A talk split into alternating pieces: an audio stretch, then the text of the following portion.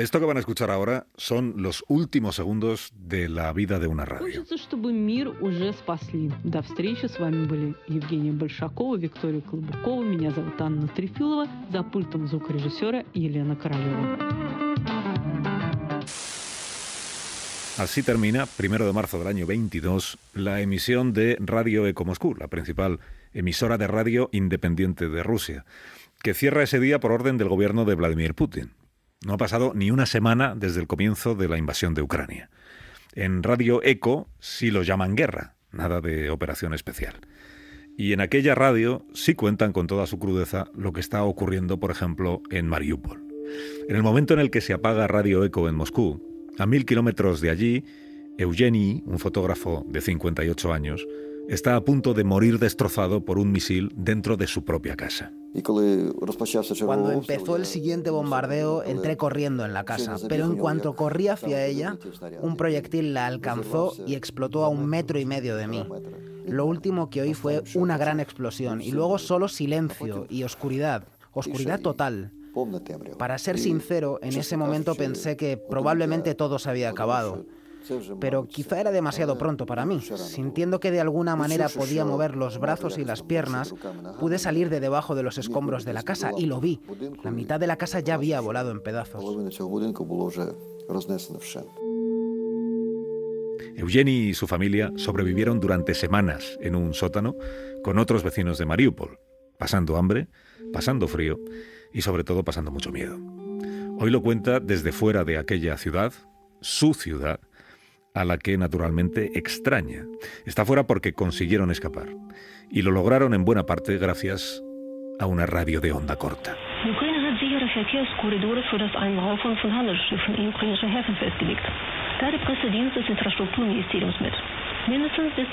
En la Mariupol ocupada no hay conexión de teléfono ni de Internet. La única fuente de información es un transistor que solo puede sintonizar emisoras de propaganda rusas. El resto de las radios han sido cerradas a la fuerza.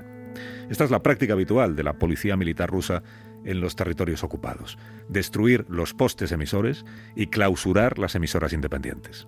Lo sabe bien Sergi, trabajador de Dani FM, que es la única radio local que había en Balaklia, otra población invadida por las tropas rusas en la región de Kharkov. La emisora no funciona desde mediados de abril del año pasado. Poco después de la invasión, comenzamos a tener problemas con el suministro eléctrico. Después ya dañaron la torre de transmisión y nuestros equipos. Lo que no fue destruido, nos lo robaron. Pero volvamos a la historia de Eugeni. La habíamos dejado en un refugio con su mujer y con sus hijos. Su casa está destruida. Apenas tienen una maleta con lo más básico, una mochila, con su cámara de fotos y dos termos para guardar agua caliente. Pero un día, mientras busca algo para que su familia pueda comer, Eugeni encuentra otra cosa. En abril encontré un viejo receptor de radio. Por suerte para nosotros, empezó a captar la radio ucraniana en onda corta. Era el canal que emitía las Noticias Unidas, el telemaratón de las Noticias Unidas, y fue realmente un soplo de aire fresco para nosotros. Por fin supimos la verdad sobre lo que estaba ocurriendo realmente en Ucrania. Y fue muy importante para nosotros, porque ahí escuchamos la información sobre una inminente evacuación de Mariupol Escuchamos que habría autobuses para los civiles, que habría autobuses que llevarían a los residentes de Mariupol a Zaporilla. En aquel momento ya estábamos buscando una oportunidad para marcharnos.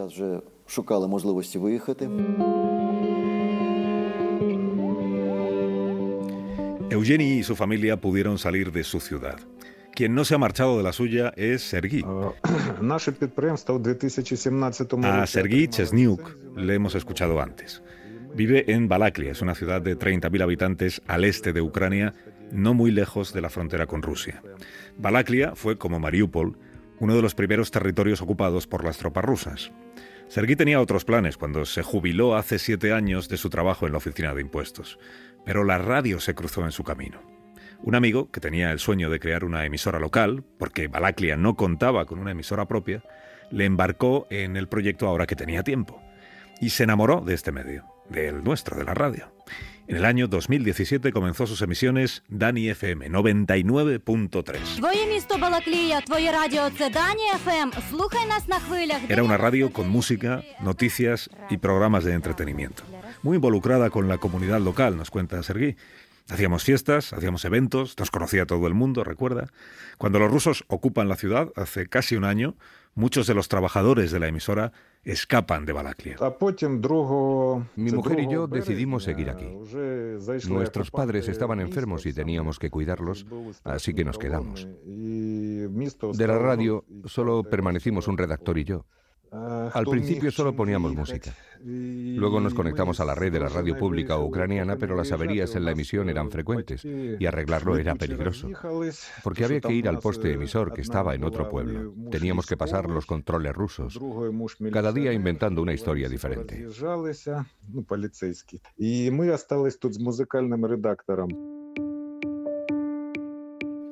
Las emisiones de Dani FM se apagaron pronto. Cuando los rusos cortaron la luz, y un cohete destrozó la antena.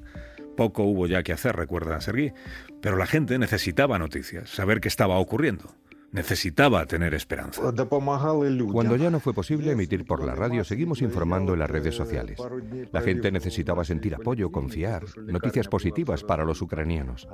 Mucha gente escribía comentarios sobre esas informaciones animando a la victoria. Pero un día alguien me dijo que tuviera cuidado, que si seguía haciendo eso iban a venir a por mí. Fue en junio cuando aún estábamos bajo la ocupación. Por entonces yo tenía un problema de salud con la vesícula y como habían destruido el hospital, los médicos me evacuaron a Kharkov para operar. El mismo día que salí me llamaron para que les abriera la radio y les enseñara qué hacíamos ahí. Pero ya me pilló fuera. Tuve suerte. El día que me fui ya me estaban buscando.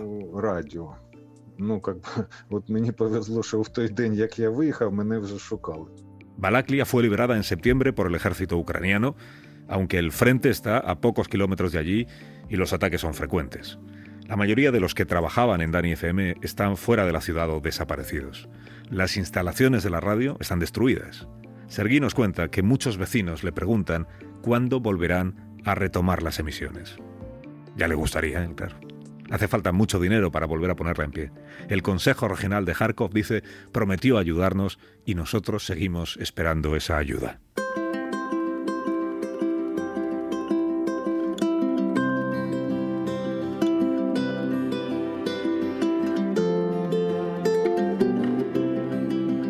La historia de Sergei Chesniuk es la de un enamorado tardío de la radio.